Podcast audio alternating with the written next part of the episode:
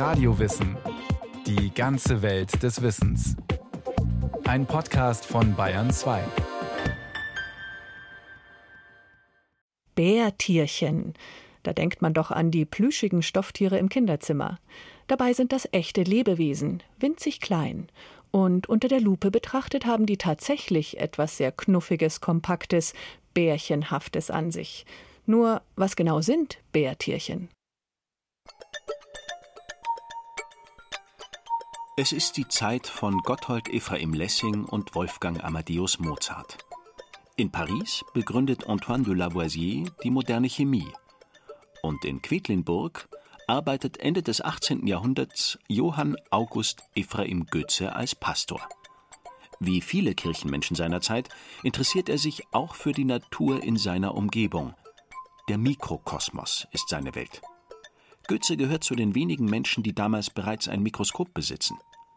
In Gräben, Bächen und Sümpfen sammelt er Wasser- und Moosproben. Beinahe jeden Abend studiert er bis tief in die Nacht die Welt im Wassertropfen und macht schließlich am 10. Dezember 1772 eine ganz besondere Entdeckung. Mit Recht kann dieses Geschöpf unter die seltensten und seltsamsten gerechnet werden. Selten muss es wohl sein, weil ich es in allen Verzeichnissen der größten Naturforscher, deren Auge weit mehr als das meinige gesehen, vergeblich gesucht habe. Seltsam ist dieses Tierchen, weil der ganze Bau seines Körpers außerordentlich und seltsam ist, und weil es in seiner äußerlichen Gestalt, dem ersten Anblicke nach, die größte Ähnlichkeit mit einem Bäre im Kleinen hat. Dies hat mich auch bewogen, ihm den Namen des kleinen Wasserbärs zu geben. Einige Jahre vorher hatte ein anderer Pastor ebenfalls Wasserbären oder, wie sie heute heißen, Bärtierchen beobachtet. Da seine Veröffentlichung jedoch später erschien, gilt Goethe als der Entdecker. Bis heute faszinieren die winzigen Organismen Wissenschaftler und Laien. Die Bärtierchen sind so ungewöhnlich, dass sie im Reich der Tiere einen eigenen Stamm bilden. Ein Steckbrief. Wissenschaftlicher Name? Tardigrada, was so viel bedeutet wie Langsamgeher. Größe? Zwischen 0,05 und 1,5 Millimeter. Die allergrößten Vertreter kann man mit bloßem Auge als Punkt erkennen. Zahl der Arten? Etwa 1200, doch noch immer werden neue Spezies entdeckt. Aussehen? Wie ein Gummibärchen. Sie haben einen kleinen Kopf, vier Rumpfsegmente und acht Stummelbeine mit kleinen Krallen. Farbe? Ganz unterschiedlich. Von farblos bis rot, grün, gelb oder schwarz gibt es unzählige Varianten. Innere Organe? Bärtierchen haben ein Nervensystem und ein primitives Gehirn. Sie haben einfache Augen und können hell und dunkel unterscheiden. Sie riechen und schmecken. Es gibt Männchen und Weibchen, bei einigen Arten auch Zwitter. Lebensraum? Bärtierchen leben im Moos der Dachrinne und im ewigen Eis der Antarktis, in Wäldern und auf Berggipfeln, an Meeresküsten und in den Tiefen der Ozeane. Selbst in Wüsten kommen sie vor, vorausgesetzt ab und zu fällt etwas Regen. Besondere Kennzeichen? Bärtierchen sind Überlebenskünstler, die extreme Bedingungen überstehen können. Sie sind unkaputtbar. Ralf Schill von der Universität Stuttgart gehört zu der kleinen, aber weltweit gut vernetzten Gemeinde der Bärtierchenforscher. Seit über 15 Jahren beschäftigt er sich mit den besonderen Fähigkeiten der Tiere und hat sie dabei einem Stresstest nach dem anderen unterzogen. Wir haben die Bärtierchen über längere Zeiträume getrocknet und wollten dann aber auch sehen, inwieweit sie extreme Temperaturen überleben. Und entsprechend haben wir diese getrockneten Bärtierchen, die dann ein Tönnchen bilden, Temperaturen ausgesetzt, 40, 50, 60, 70, 80, 90, 100 Grad und so weiter und konnten in der Tat feststellen, dass es einige Bärtierchenarten gibt, die Temperaturen weit über 100 Grad aushalten und dann, wenn es wieder in der Natur regnen würde, dann aktivieren sich die Bärtierchen wieder und laufen weiter, wie wenn nichts gewesen wäre.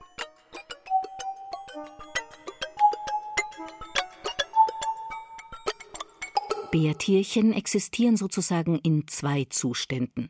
Wenn ihre Welt in Ordnung ist, laufen sie herum, sie fressen oder paaren sich wie ein winziger, munterer Gummibär. Was sie unbedingt zum Leben brauchen, ist Wasser. Etwas Feuchtigkeit, zum Beispiel im Moos, reicht völlig aus. Ohne Wasser trocknen die Bärtierchen aus und gehen in ein Dauerstadium über, das sogenannte Tönnchen. Und ein Tönnchen hält fast alles aus. Die Bärtierchen sind auch kältetolerant. Das heißt, wenn es draußen kalt wird, Minustemperaturen von minus 15, minus 20 Grad oder noch kälter, dann gefrieren diese Bärtierchen einfach ein, bleiben im gefrorenen Zustand am Leben. Und sobald es wieder wärmer wird, schmilzt das Eis und die Bärtierchen laufen ebenfalls weiter, wie wenn nichts gewesen wäre.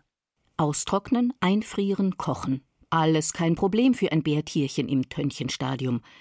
In Genen und Proteinen suchen Wissenschaftler nach der Lösung des Rätsels. Auch Industrie und Medizin interessieren sich für die besonderen Fähigkeiten. Doch wo liegt die Grenze? Wann müssen auch Bärtierchen kapitulieren? Nachdem die Winzlinge auf der Erde nahezu alle Belastungen überstanden hatten, bereitete Ralf Schill zusammen mit schwedischen Kollegen einen einzigartigen Versuch vor. 2007 war es dann soweit. Vom sowjetischen Weltraumbahnhof bei Konur aus starteten Bärtierchen zu einer Reise ins All. Zehn Tage lang umkreisten sie die Erde in 270 Kilometer Höhe. Dort wurden die Bärtierchen sozusagen den lebensfeindlichen Bedingungen des Weltalls gegenüber exponiert. Das heißt, es waren die ersten Organismen, die einen Weltraumspaziergang gemacht haben ohne Weltraumschutzanzug, die dann zurückgekommen sind mit diesem Modul auf die Erde und die dann in der Tat dieses Experiment überlebt haben. Vakuum und radioaktive Strahlung haben zwar einige Bärtierchen das Leben gekostet, viele jedoch wurden auf der Erde wieder munter und vermehrten sich. Bis heute leben in Stuttgart Nachkommen der Weltraumfahrer. Im Tönnchenstadium sind die Bärtierchen nicht wirklich lebendig, aber auch nicht komplett tot. Bereits im 18. Jahrhundert diskutieren die Menschen über diesen merkwürdigen Zustand. Nur wenige Jahre nach Pastor Goetze untersucht der Italiener Lazzaro Spallanzani die Bärtierchen. Auch er ist zugleich Kirchenmann und Wissenschaftler. Ein Tier, das sich nach dem Tode wiederbelebt und sich unter bestimmten Einschränkungen so oft wiederbelebt, wie wir es wollen, ist ein derart unglaubliches Phänomen, dass es uns unwahrscheinlich und paradox vorkommt. Vor allem die Kirche wehrt sich gegen eine Auferstehung auf Erden. Doch genau das scheinen die Bärtierchen zu tun. Sie und einige andere Organismen scheinen vorübergehend zu sterben.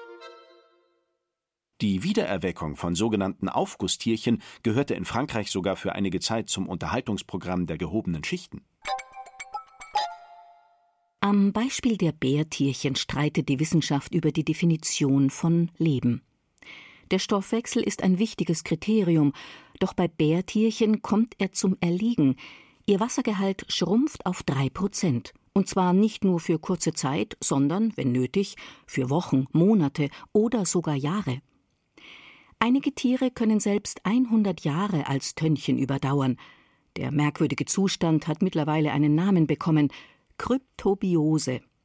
Wie er funktioniert, ist aber noch immer nicht vollständig geklärt, sagt Ralf Schill. Man geht davon aus, dass sich bestimmte Substanzen einfach überall dort anlagern, wo vorher Wasser als Molekül sitzt. Das heißt, es bilden sich, wenn die Tiere eintrocknen, biologische Glase. Und dann kann man sich das am besten so vorstellen, dass alle Strukturen fest eingebettet sind in eine glasähnliche Substanz und das stabilisiert die Tiere und so können sie dann auch diese hohen Temperaturen aushalten. Wie auch immer die Bärtierchen es genau anstellen, seit fast 250 Jahren begeistern ihre besonderen Fähigkeiten alle, die davon hören. Das Deutsche Museum in München ist ein Ort der Superlative. Rund 1,5 Millionen Besucher kommen jedes Jahr hierher, um in die Natur- und Technikgeschichte einzutauchen. Doch neben Triebwagen, U-Booten und historischen Fluggeräten bekommen hier zweimal täglich auch die Kleinsten eine Bühne. Herzlich willkommen hier im mikroskopischen Theater des Deutschen Museums. Schön, dass Sie alle sich Zeit genommen haben, herzukommen. Und hier an diesem Standort, Die jetzt Bühne, das sind gewaltige Monitore. Darauf erscheint das, was Klaus Magnapp im Mikroskop erkennt. Etwa 100 Besucher, vor allem Eltern mit ihren Kindern, warten, was passiert. Es geht um Bakterien, Hausstaubmilben, Amöben und den heimlichen Star jeder Veranstaltung. Und zwar geht es da um ein Lebewesen, das ja, von jedem eigentlich, wenn man nur ein Mikroskop besitzt, aufzufinden ist. Deshalb möchte ich Ihnen das jetzt gerade mal näher bringen. Aus einer Schublade holt Klaus Magnapp ein vertrocknetes Stück Moos. Vor drei Monaten hat er das an der Isar gesammelt. Das Moos kommt in die Petrischale. Eines der Kinder gibt ein paar Tropfen Wasser dazu. Also das Wasser tropft jetzt auf das Moos hernieder und das Moos saugt das Wasser wie ein Schwamm auf. Gell? Das quillt so ein bisschen auf. Super, danke, das reicht schon. Ein Tropfen dieser Lösung kommt auf einen Objektträger und dann unter das Mikroskop. Auf dem Monitor erscheint ein buntes Gewimmel. Hier ist ein Stück Moosblatt, da überall Rädertierchen. Aber wir suchen ja das sogenannte Bärtierchen, also schauen wir mal weiter, ja, ob da irgendwo eins zu sehen ist. Also Der Wassertropfen erscheint riesig. Immer neue Ausschnitte kommen ins Bild. Moosstückchen, Amöben, winzige, kaum zu identifizierende Tiere. Magnapp findet eine durchsichtige, runde Struktur, vergrößert und stellt scharf. Da ist ein Bärtierchen-Ei. gell? Ah. Oh, da ist ein Bärtierchen drin, Baby. Da sieht man schon den Stechrüssel. Also, das schlüpft bald. Gell? Aber das warten wir jetzt nicht ab. Also, das könnte jetzt ein bisschen dauern. Gell? Aber. Weiter geht die Suche. Und dann taucht es doch noch auf. Aber hier ist eins. Unverkennbar. Das ist ein Makrobiotus-Bärtierchen. Haben wir es doch noch gefunden. Ein kleiner Wasserbär scheint einen anzublicken. Hey, das wird wach. Wow. Hey, du hast ein Bärtierchen aufgeweckt. Ja, super, oder? Ja. Ja, das lag drei Monate trocken in der Schachtel. Ja? Also wenn wir drei Monate trocken in der Schachtel liegen, ja, dann, äh, puh. Jeden zeigt und erklärt, was die Tiere so können. Für die Besucher sind die Bärtierchen im Moment mindestens so spannend wie Fernseher oder Videospiel. Ja, also es ist sehr knuffig, also wie so ein kleines zusammengequetschtes Kuscheltier. So ein bisschen wie ein zusammengeknautschtes Nilpferd mit vielen Beinchen. Und die Schnauze natürlich, ja, wie so eine Blume vorne, ja. Wir haben auch Moos vorm Haus wachsen, dass es da lauter solche Tierchen gibt. War mir nicht bewusst, nein. Nach der Show verlassen viele neue Bärtierchen-Fans den Saal. Nur ein paar Kilometer vom Deutschen Museum entfernt sitzt Martin Mach vor dem Mikroskop. Die Regale in seinem Arbeitszimmer sind voller Bücher, historische Abhandlungen über Mikroskopie, Bärtierchen und andere Organismen. Auf der Fensterbank liegt vertrocknetes Moos. Martin Mach ist Chemiker. Die Bärtierchen sind sein Hobby oder auch sein zweiter Beruf. Denn er hat ein Online-Journal über Bärtierchen ins Leben gerufen. Jeden Monat erscheint dort Wissens- und Sehenswertes über die Wasserbären. Das Journal gibt es, und das ist fast so erstaunlich wie die Bärtierchen selbst, seit dem Jahr 2000. Da kommen Leute aus Japan, aus Brasilien, aus Afrika und die haben auch geschrieben. Die haben gemailt oder auch Kinder. Ich heiße Kate, ich bin sieben Jahre alt und ich arbeite seit zwei Jahren mit Bärtierchen. Hm? Solche Briefe kommen da. Dann weiß man nicht, kann das überhaupt sein?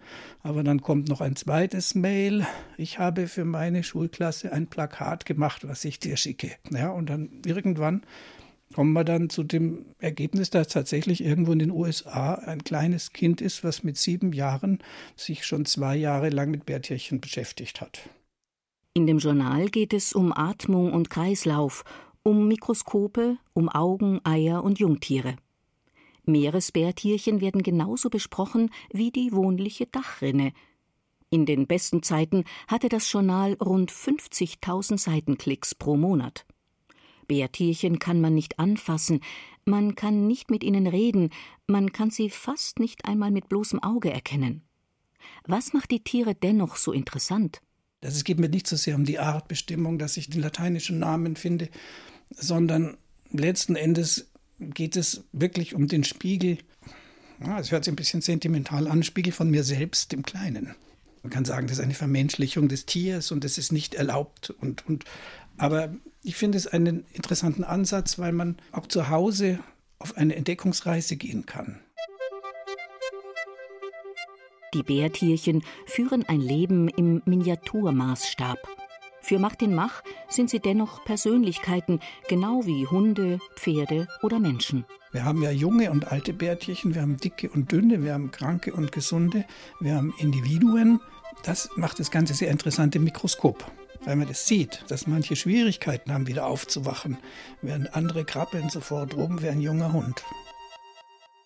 Wer einmal angefangen hat, sich mit Bärtierchen zu beschäftigen, kommt schwer wieder von ihnen los. So ging es auch Karin Hoberg. Im Biologiestudium hat sie zum ersten Mal einen kleinen Wasserbären im Mikroskop gesehen. Heute leitet sie eine Arbeitsgruppe im Senckenberg Museum für Naturkunde in Görlitz und beschäftigt sich noch immer mit den Tieren. Sie erforscht, wie auf ehemaligen Tagebauflächen neuer Boden entsteht. Und da spielen, neben vielen anderen Bodenorganismen, auch die Bärtierchen eine Rolle. In diesen jungen Böden, die noch unbewachsen sind, die sehr sandig sind, also große Porenräume haben, kommen die Bärtierchen zum Teil mit unglaublichen Dichten vor. Also da findet man auch mal über 1000 Tiere in einer Handvoll Boden. Und da war für mich natürlich die Frage, was machen die da im Boden, was setzen die um? Hoberg ist Ökologin und Verhaltensforscherin. Und während ihre Kolleginnen Gorillas oder Gänse beobachten, studiert sie Bärtierchen. Für ihre Doktorarbeit saß sie monatelang am Mikroskop und protokollierte in vierstündigen Sitzungen, was die Bärtierchen im Sandboden so tun. Zum Beispiel, was sie fressen. Alle Bärtierchen haben zwei Stilette, die sie nach vorne aus der Mundöffnung rausschieben können. Das geht ganz schnell und damit können sie ihre Beute anstechen. Deswegen können Bärtierchen eigentlich auch alles fressen, was man sich so vorstellen kann.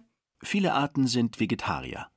Andere stehen zum Beispiel auf Fadenwürmer – winzige dünne Würmer, noch deutlich kleiner als Bärtierchen. Jäger und Gejagte.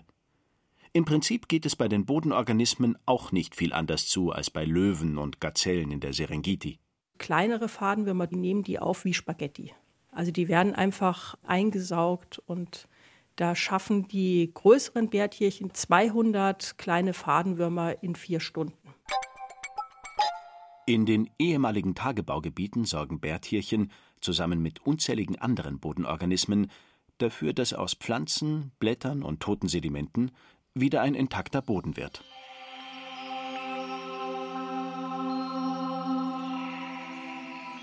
In den vielen Stunden vor dem Mikroskop haben Hoberg und ihre Mitarbeiter zufällig noch andere interessante Verhaltensweisen entdeckt. Den Bärtierchensex nämlich. Grund genug für weitere Forschungen. Wir haben dann einen großen Stock von Männchen und einen großen Stock von Weibchen gehabt und die hat die Studentin dann zusammengebracht, jeweils ein Weibchen mit einem Männchen unter dem Mikroskop in einer kleinen Arena, wo sonst nichts war. Das lief dann immer so, dass das Männchen auf das Weibchen zuläuft und sich dann um den Vorderkörper des Weibchens wickelt. Und dann haben wir sehr oft beobachtet, dass das Weibchen nicht ganz untätig war. Es hat das Männchen leicht stimuliert mit den beiden Stiletten, leicht vorsichtig angestupst. Und das war oft der Auslöser, dass das Männchen dann das Sperma einfach ins Wasser abgegeben hat. Stundenlang beobachten und filmen die Biologen den Bärtierchensex, bis sie alle Einzelheiten verstanden haben. Zumindest bei dieser Art ist das Paarungsspiel nämlich hochkomplex. Fortpflanzungsfähig sind nur Weibchen, die kurz vor der Häutung stehen. Nur sie werden von den Männchen umwickelt. Nach diesem, wir nannten es dann Vorspiel, hat das Weibchen die Eier ins Häutungshemd abgelegt. Das Weibchen ist aus der Haut gestiegen relativ schnell, also in der nächsten halben Stunde, und das Männchen ist auch davon gestiefelt. Und dann lagen da vier bis acht, manchmal auch zwölf Eier in dem alten Häutungshemd des Weibchens. Offenbar gelangen auch die Spermien in die alte Haut des Weibchens. Und dort findet dann die äußere Befruchtung statt. Und nach einigen Wochen schlüpfen winzige Bärtierchen aus den Eiern. Schritt für Schritt tragen die Forscher das Wissen zusammen. Die einen schicken Bärtierchen ins All, andere entdecken neue Arten oder beobachten das Verhalten der Tiere. Und wieder andere wollen wissen, wie die Bärtierchen das eigentlich alles machen.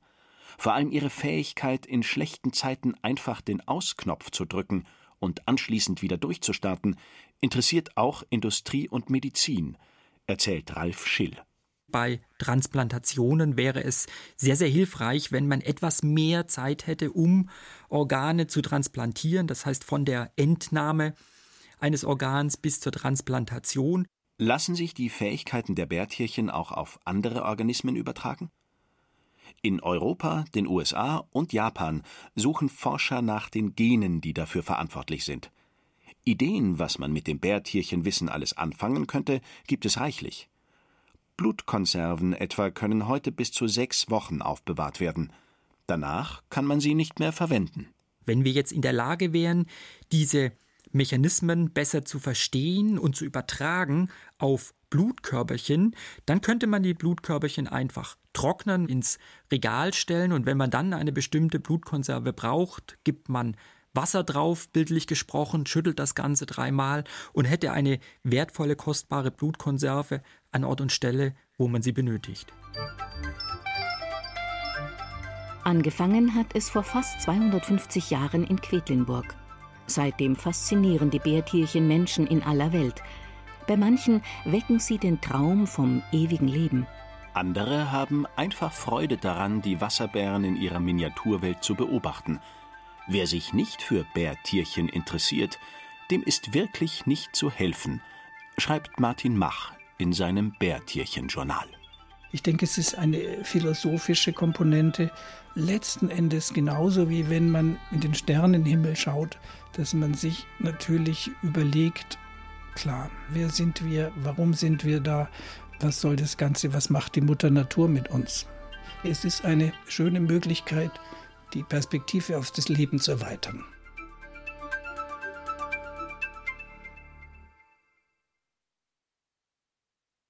Das war Radio Wissen, ein Podcast von Bayern 2. Autorin dieser Folge Claudia Rubi. Regie führte Susi Weichselbaumer. Es sprachen Ruth Geiersberger, Thomas Birnstiel und Christian Schuler. Technik Susanne Herzig. Redaktion Bernhard Kastner.